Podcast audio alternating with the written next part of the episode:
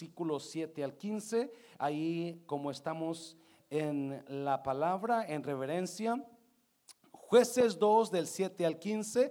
Quiero ser breve, nomás que hay mucha palabra que predicar. Ah, versículo 7 dice así, y el pueblo había servido a Jehová todo el tiempo de Josué y todo el tiempo de los ancianos que sobrevivieron a Josué. Te lo voy a repetir, no sé si lo tienen acá los jóvenes, pero si usted puede sacar su... Es muy importante esta parte.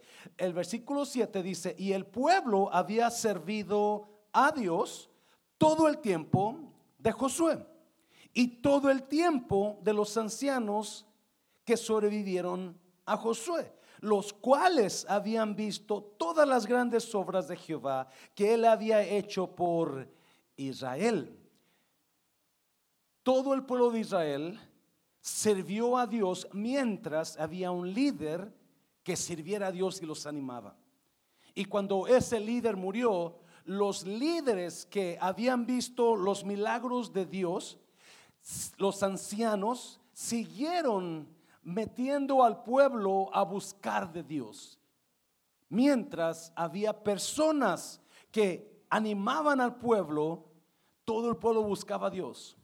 Usted y yo necesitamos personas en nuestras vidas que te den palabra para que sirva a Dios. ¿Alguien me está oyendo? So, versículo 8, pero murió Josué, hijo de Nun siervo de Jehová, siendo de 110 años, y lo sepultaron en su heredad en Tibnat Sera, en el monte de Efraín, al norte del monte de Gaz. Versículo 10. Y toda aquella generación también fue reunida a sus padres y se levantó después de ellos otra generación que, que no conocía a Jehová ni la obra que él había hecho por Israel. ¿Alguien me está siguiendo?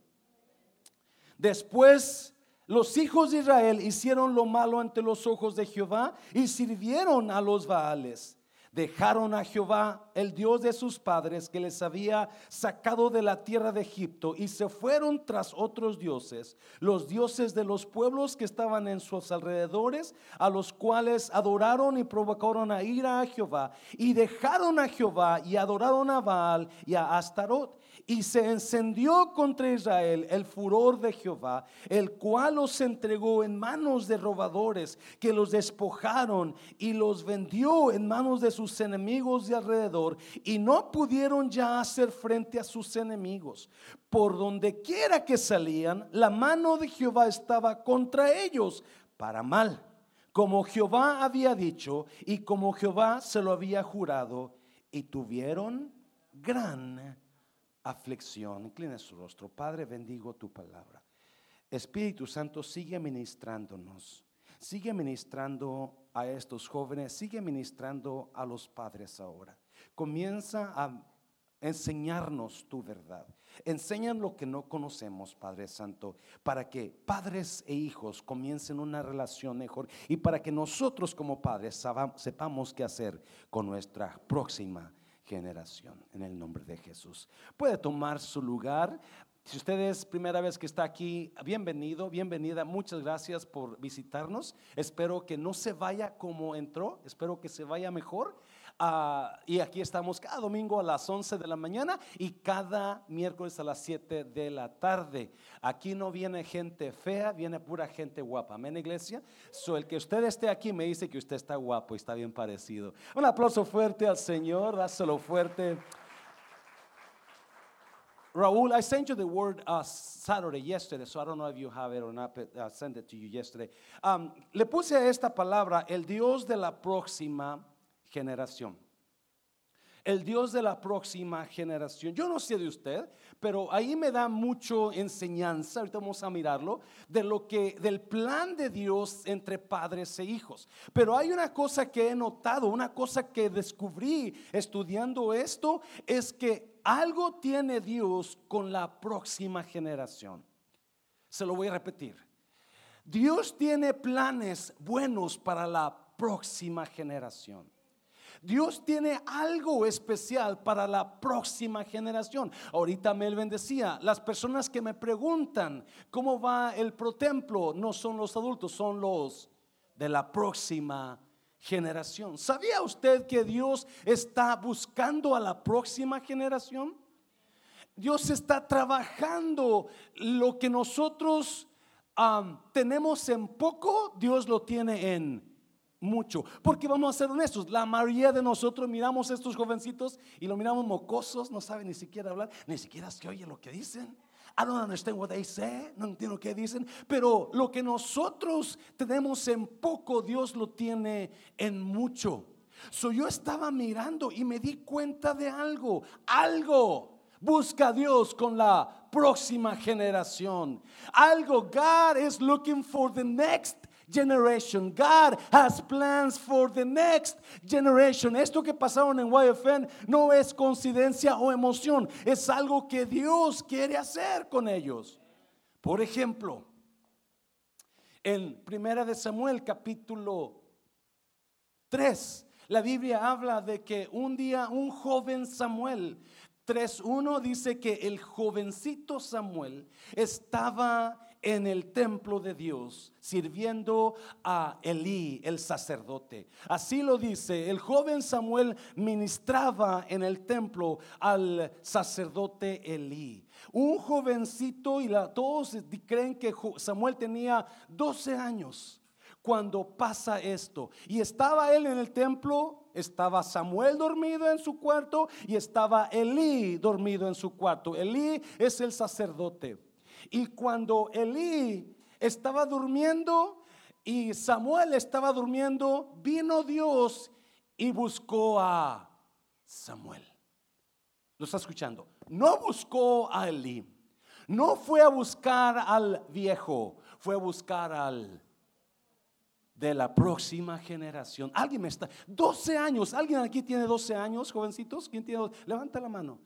La hermana tiene 12 años, la hermana tiene 12. Sí, 12 años tú, es, es, Dios prefirió ir a buscar a un jovencito para hablar con él y revelársele en lugar de ir a un viejo, en lugar de ir al sacerdote.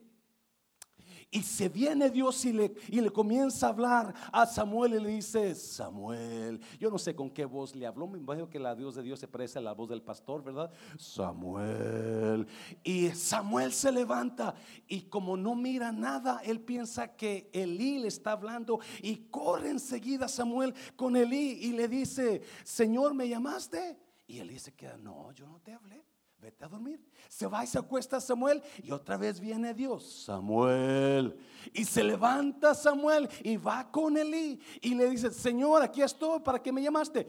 Yo no te estoy llamando, vete a dormir. Y corre Samuel, el niño de 12 años, escuche bien, y se va y se duerme. Y otra vez viene Dios y le habla, Samuel. Y va con Elí. Ok, Señor, me estás llamando tú y entonces Eli, el de la experiencia, el sacerdote, el anciano, le dice, oh, es Dios quien te está hablando. No todos los jovencitos dieron su testimonio, pero aquí hay jovencitos que Dios les habló y Dios te está llamando. Y Dios, yo escuché el viernes, te llamó por tu nombre. Dáselo fuerte, Señor, dáselo fuerte. Dios te está llamando. So, cuando Elí se da cuenta, wow, Dios te está llamando. Cuando escuches la voz otra vez, dile, aquí estoy, Señor, te escucho. So Samuel va y se vuelve a acostar, el niño de 12 años, el niño de la próxima generación. Y viene Dios otra vez y le habla, Samuel. Y Samuel, aquí estoy, Señor. Habla porque tu siervo oye. Y escuche esto, me encanta. Porque Dios comienza a platicar con ese mocosillo de 12 años. Y le comienza a decir lo que Dios tiene planeado hacer.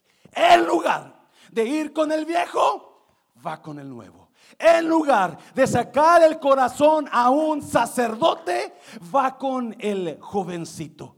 Y le comienza a decir, yo voy a traer juicio sobre la casa de Elí. La confianza que no tuvo Dios con Elí el viejo, la tuvo con un mocosillo de 12 años. Y Dios está agarrando y buscando jóvenes donde depositar su confianza, porque Dios está preocupado por la siguiente generación. Dáselo fuerte. So, me, me encantaba que Dios fue, prefirió. Ahí están los dos, Elí en un cuarto, Samuel en otro cuarto, pero Dios en lugar de ir al viejo, fue al joven. Y también me acuerdo de otra historia de otro jovencito, también entre 12 y 14 años, donde Dios le habla a Samuel, porque Samuel está llore y llore por un rey que no sirve para nada. Y Dios le habla a Samuel y le dice, ¿para qué sigues llorando a Saúl? Yo he encontrado, escuche esto, a otro hombre conforme a mi corazón. ¿Lo está oyendo, iglesia? Y dijo, ve a la casa de Isaí, porque de sus hijos he escogido el próximo rey. El hombre que es conforme a mi corazón es uno de sus hijos. Y usted conoce la historia. Cuando llega Samuel a ungir a sus hijos, viene el más grande, el fortachón, el bien parecido, el guapetón. Ese como que se parece como el hermano Jorge con la barba, ¿verdad? Y, cuando pasa el, el grande, ¿verdad? Samuel dice, este es porque está bien guapo, está, se parece al pastor Mancera, bien, bien dado. Y Dios le dijo, no Tú miras lo exterior, yo miro lo interior. Dáselo fuerte, Señor, dáselo fuerte. Y Samuel dijo, no, este no es el otro. Sama pasa también, tampoco el otro, y tampoco, y tampoco, hasta que pasaron los siete hermanos de David. Y Samuel se queda y le dice a su papá Isaí, le dice, ¿es todo lo que tienes de hijos? ¿Y qué contesta Isaí? Oh, queda aún él menor, el más chico que está con las ovejas. Y Samuel le dice al papá de, David, mándalo traer porque no vamos a sentarnos a comer hasta que él llegue. Y cuando llega el escritor, me encanta esto, el escritor de, el escritor de, de Primera Samuel dice que era un jovencillo, bien guapetoncillo de ojos de color y rubio. Un jovencillo y todos todos dicen que tenía de 12 a 14 años. Escucha bien, quitó a un viejo para poner a un joven quitó a un rey que no estaba sirviendo a Dios de corazón y puso a un jovencito que tiene un corazón para Dios. Algo tiene Dios con la próxima generación. Algo quiere hacer Dios con la próxima generación. Y en esta mañana mi intención, mi propósito es hablarte a ti, papá, mamá, para que veas a tu hijo entrar al próximo nivel con Dios. Aleluya. Dáselo fuerte, dáselo fuerte. Oh God, número uno, rápidamente. Número uno, escuche bien, vamos a encontrar cosas que a mí me impactaron. El propósito de la familia es el de presentarle a Dios a la siguiente generación. Se lo voy a repetir. No, ponme el versículo, por favor, ponme el versículo. Jueces 2.10. Mira lo que dice jueces 2.10, si lo tienes ahí. Y si no lo tienes, déjate lo leo. Si alguien lo tiene, ¿qué dice ahí? Y toda aquella generación también fue reunida a sus padres. So, se murió Josué y se murieron los líderes que habían visto lo que Dios había hecho, el mar rojo abrirse en, en, seco, entraron a la, a la, tierra del Jordán porque el río se abrió, se detuvieron las olas, alguien se acuerda, se detuvieron las aguas, toda esa generación que había visto, escúcheme muy importante, ha visto las obras de Dios en sus vidas, ellos jalaban al pueblo, ellos le decían, vamos a buscar a Dios, Dios es un Dios real, Dios puede sanarte, Dios puede salvar tu matrimonio, Dios puede hacer grandes cosas en tu vida. Esas generaciones murieron. Mientras ellos vivían, todo estaba bien. Todo mundo buscaba a Dios. Pero mire qué pasó. Y se levantó después de ellos otra generación que no conocía, wow, ¿a quién?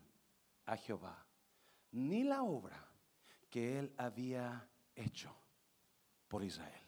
Y se conoció y se levantó después de ellos otra generación que no conocía a Jehová ni lo que Dios había hecho en sus vidas. Wow, eso para mí me, me, me, me, dice mucho mientras estaba Josué, mientras estaban los ancianos, los líderes, todo Israel está buscando a Dios. Esa generación está buscando a Dios, pero muere Josué y mueren los ancianos y la generación que se quedó después de los ancianos fallaron en dos cosas. A sus hijos nunca les enseñaron de Dios. Se va a repetir. La generación que se levantó después no conoció a Dios porque los padres no le enseñaron a sus jóvenes a buscar de Dios. Ellos no conocían a Dios porque los padres no le decían, mi hijo, vamos a la iglesia, vamos a buscar a Dios. Y otra cosa no les enseñaron, las obras que había hecho Dios. Oh my God, las obras que... ¿Qué me dice eso? Que la familia, el propósito de la familia no es para que usted deje de estar solo, papá. No es para que usted deje de estar sola, mamá. El propósito de la familia no es para que tengas quien te cocine, papá. El propósito de la familia no es para que tengas quien te mantenga, mamá. El propósito de la familia no es para que tengan cuchi cuchi en la noche. El propósito número uno de la familia es que usted le presente a Dios a sus hijos. Escúchelo bien. El propósito número uno de la familia es que como padre y madre le presentemos a Dios a nuestros hijos. Mm, que ellos sepan quién es Dios. Que ellos sepan que hay un Dios real que puede hacer milagros. Eso es lo que usted y yo como familias somos llamados. Dáselo fuerte Señor, dáselo fuerte. Oh, God. No podemos dar lo que no tenemos. Porque hay muchos padres que no se han dado cuenta, ellos piensan que la familia que usted tiene es para que se ayuden en uno al otro, cual es cierto, o para que su esposa le haga cuchi cuchi en la noche, lo cual es cierto, o para que yo no sé qué piensa de su familia, pero el llamado número uno para la familia es que usted lleve a Dios, a su hijo, a Dios y que diga, este es Dios, el que hace milagros, hijo, este es Dios que ha hecho conmigo cosas increíbles, dáselo fuerte al Señor, das. por eso la próxima generación no conocían a Dios. Porque sus padres nunca tomaron tiempo para decirles, hijo, vamos a la casa de Dios. Hijo, hay un Dios. Y tampoco conocían las obras que Dios había hecho. Oh, ahorita vamos a mirar más claro. ¿Alguien me está oyendo? Papá, mamá, váyase de este lugar con planes nuevos. ¿Cómo yo voy a animar a mi hijo de la próxima generación a que conozca más de Dios? ¿Cómo voy a involucrarme más en sus vidas para que mi joven sea el próximo pastor de Mundo Restauración, el próximo profeta de, de las naciones, la próxima eh, maestra de, de, mujeres? De, aquí puede ser una Joyce Meyer más grande, me está yendo, una Priscilla Scheider. ¿Por qué no? Si usted le presenta a Dios, Dios es el Dios de lo imposible. Dáselo fuerte al Señor, dáselo fuerte. Now, yo te voy a dar algunos versículos. Tengo mucha palabra, pero parece que hubo un problema con, con Salmo 78, versículos 5 al 6, en la versión Verna Valera contemporánea. Salmo 68 dice: Dios, Él, estableció testimonio en Jacob y puso ley en Israel, la cual mandó a nuestros padres que la que, que la dijeren a sus hijos. Dios puso leyes para que los padres se las dijeran a quienes, a sus hijos. El siguiente versículo, por favor. El siguiente versículo. Para que lo sepa quién la generación venidera y los hijos que nacerán y los que se levantarán lo cuenten a sus hijos. ¿Está mirando iglesia? Todo padre, su, su propósito número uno de padre y madre es que contarle a sus hijos de Dios contarle a su, presentarle a Dios a su hijo, decirle, hijo, tú vas a servir a Dios, tú vas a ser un hombre de Dios, hija, tú vas a ser un hombre. Eso es tu propósito, papá, número uno, y que tu hijo agarre tanto el amor de Dios para que cuando tu hijo tenga hijos, tu hijo le va a decir a sus hijos, este es el Dios de mi padre, este es el Dios de tu abuelo, este es el Dios de tu abuela, la próxima, y cada generación va a estar contándole a su próxima generación quién es Dios. Oh my God. Oh God. Salmo, el siguiente salmo. Hay otro salmo ahí, que es el 145. ¿Qué dice? Generación a generación celebrará tus obras y qué más? Y anunciará tus poderosos. Hay muchos salmos, hay mucha palabra donde Dios nos dice, cada generación es responsable por hablarle de Dios a la próxima generación. Cada generación es y aunque tu hijo se enoje, aunque tu hija se enoje con amores, no importa cómo te enojes, yo voy a estar orando para que conozcas a mi Dios, para que tu generación conozca a mi Dios. No importa que no quieras ir ahorita, mañana tú vas a ir, pasado mañana tú, pero mi responsabilidad es presentarte al Dios que yo sirvo. Oh, dáselo fuerte, dáselo fuerte. Número dos, número dos. Oh, y esto está tan increíble. Número dos, no, mire, mire, ah, soy llamado como padre, soy llamado a dejar señales del poder de Dios en mi vida. No solamente mi responsabilidad como familia, como padre de familia, como madre de familia, es presentarle a Dios a mis hijos. Hay muchos padres que le están presentando a Dios el alcohol, la holganacería en el cristianismo, la flojera espiritual. Un padres le presentan a sus hijos a mujeres. ¿Cuántos nacieron en los 60, 70? Y tu papá te decía, ya tiene 13 años, lo voy a llevar conmigo a la zona rosa. ¿Alguien se acuerda? Para que se haga hombre. ¿Alguien se acuerda? ¿Alguien, ¿alguien pasó? Mm. Yo sé que hay unos aquí que están, pero no. Porque usted sabe lo que hizo. Porque para los padres de nosotros el ir a la zona rosa era hacerse hombre. Yo me acuerdo el día que yo me hice hombre. yo me acuerdo el día que yo me sentí hombre.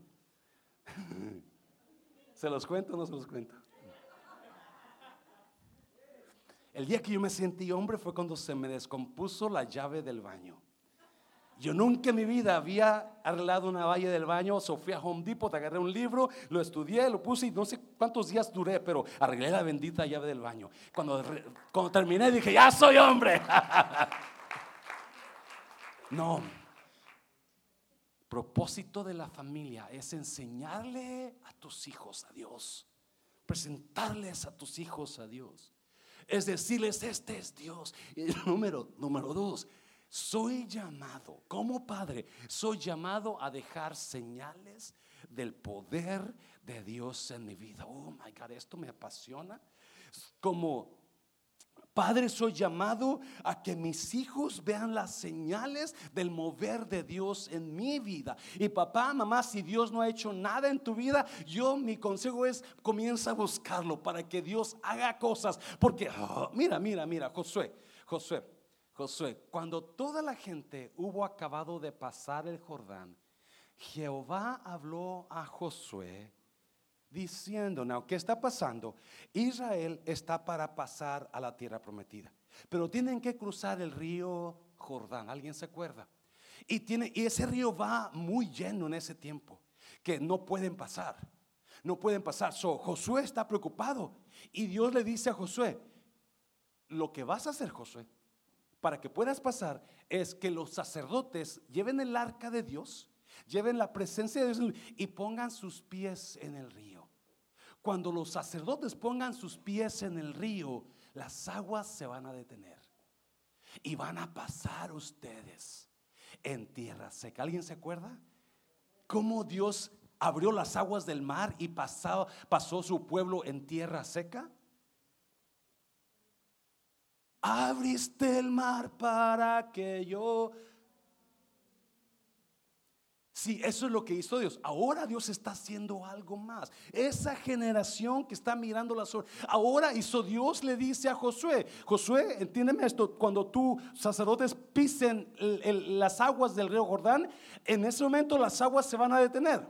Y mira lo que le dice, versículo 2 tomad del pueblo doce hombres, uno de cada tribu. Cuando pases, toma del pueblo doce hombres, uno de cada tribu, cada príncipe, versículo siguiente, y mandales diciendo, tomad de aquí de en medio del Jordán, del lugar donde están firmes los pies de los sacerdotes, doce piedras, las cuales pasaréis con vosotros y levantadlas en el lugar donde habéis de pasar qué?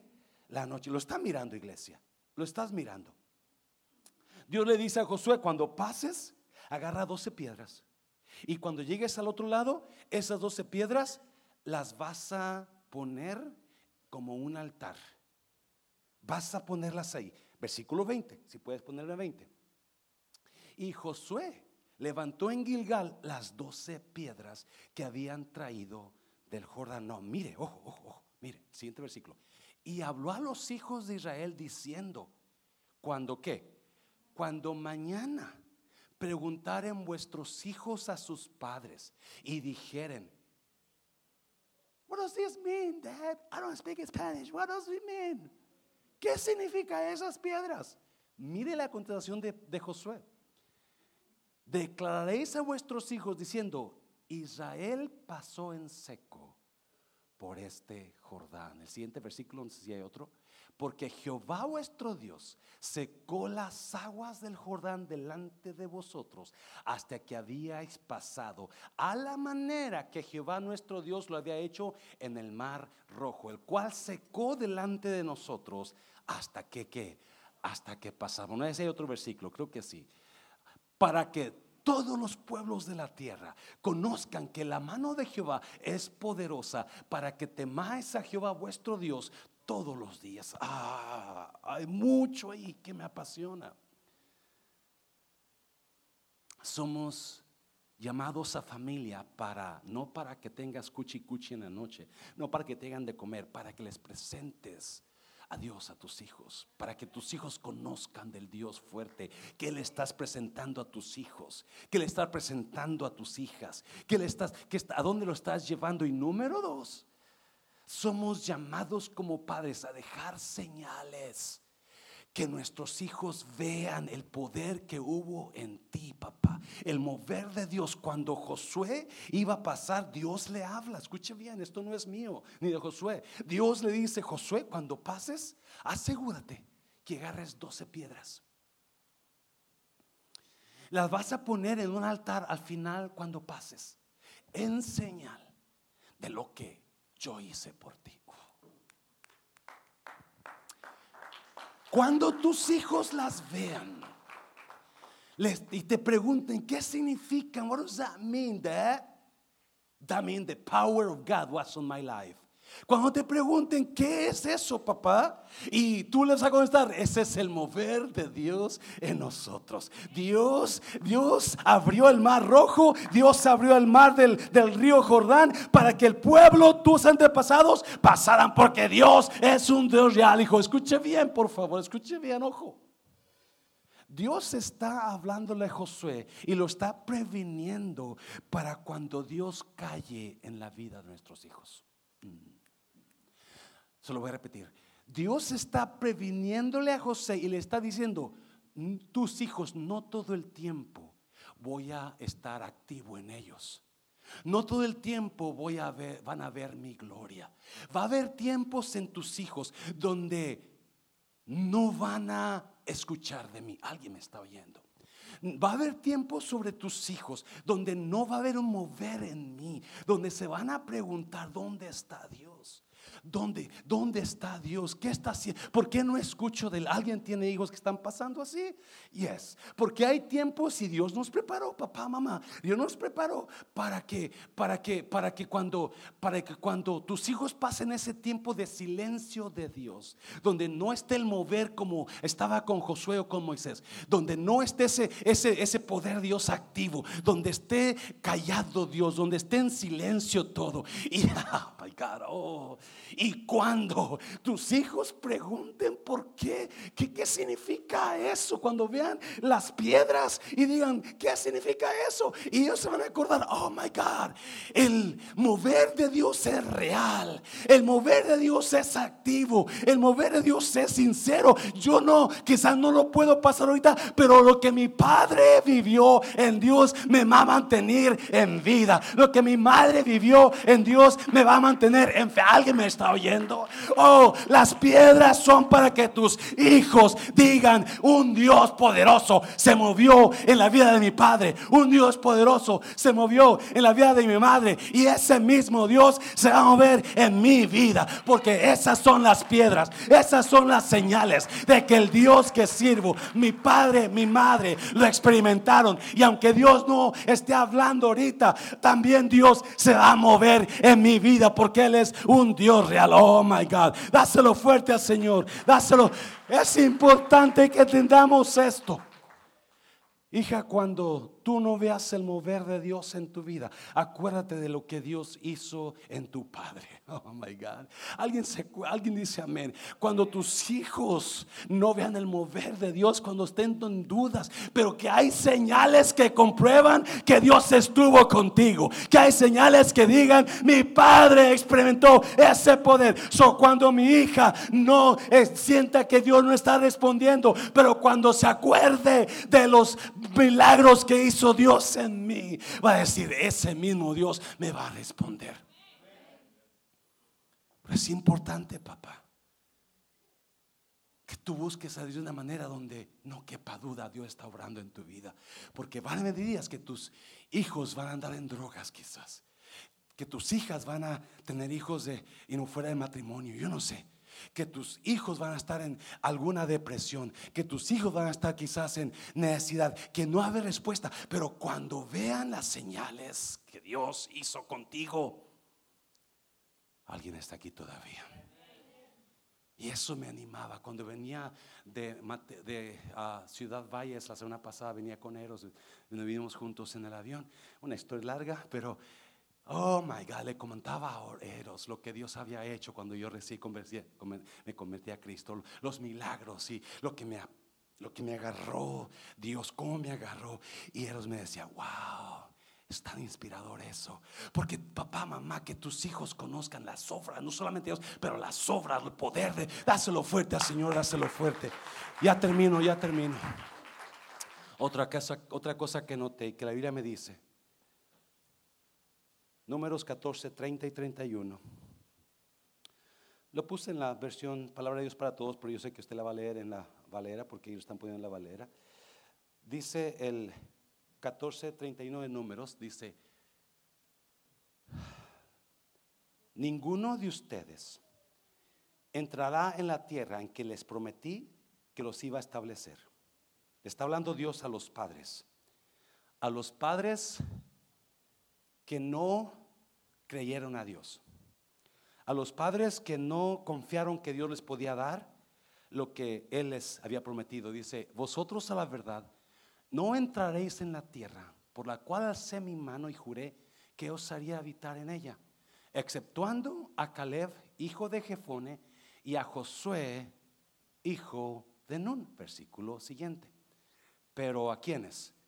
Pero a vuestros hijos, a los de la próxima generación, de los cuales dijisteis que serían por presa, yo los introduciré y ellos conocerán o tomarán la tierra que vosotros despreciasteis. Lo estás leyendo, iglesia. Increíble. Dios había sacado al pueblo de Egipto para meterlos a una tierra mejor.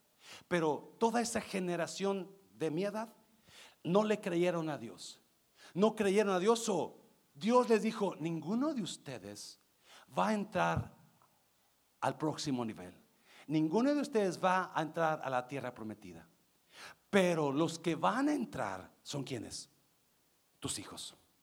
La próxima generación va a entrar a ese lugar que yo preparé para ustedes. Pero como ustedes no lo quisieron, no lo apreciaron, no lucharon por él, yo se los voy a dar a ellos. Años después, Josué, escuche bien, llega hasta la orilla del Jordán, donde van a pasar la tierra. Josué llega y Moisés muere mientras están en la orilla. Toda la generación que habían andado en el desierto, que habían sido infieles a Dios, murió.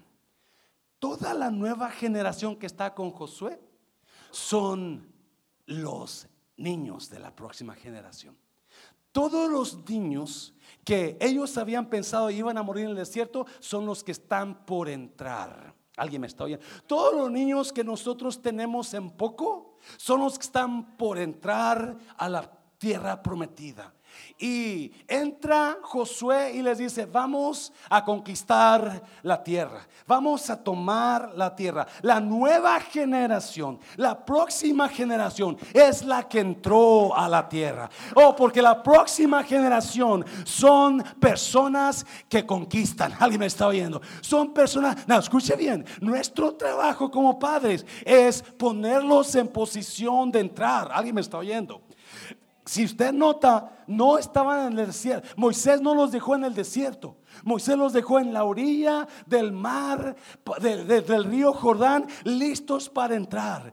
Los, oh my God. Tu trabajo, papá y mamá, es ponerlos en posición de entrar a ese nuevo nivel, a esa nueva tierra. Y en esta mañana vamos a orar para posicionar a nuestros jóvenes. Joven, tú tienes el llamado especial de Dios. Dios te llama conquistador. Tú puedes conquistar tus miedos. Tú puedes conquistar tu depresión, tú puedes conquistar tu, tu, problema que tienes, esa, esa mm, adicción que estás pasando. Dios te ha llamado conquistador. A Él le plació darte lo que a mí no me dio. Oh my God. Oh, tu generación que viene, papá, son los que van a alcanzar lo que no pudiste alcanzar. Van a entrar donde no pudiste entrar. Van a agarrar lo que no. Oh, dáselo fuerte, dáselo fuerte. Y en esta mañana hay jóvenes aquí que tienen llamado de pastor. Hay jovencitas aquí que tienen llamado de líderes, que van a ser mujeres de palabra, de poder. Hay jovencitos aquí que van a ser profetas, porque Dios está buscando a la próxima generación. Dios está tratando con la próxima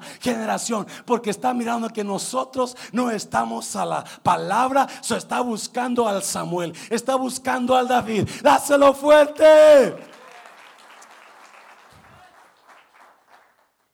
Pasen los jóvenes, todo joven, todo joven. Pásenle, pásenle.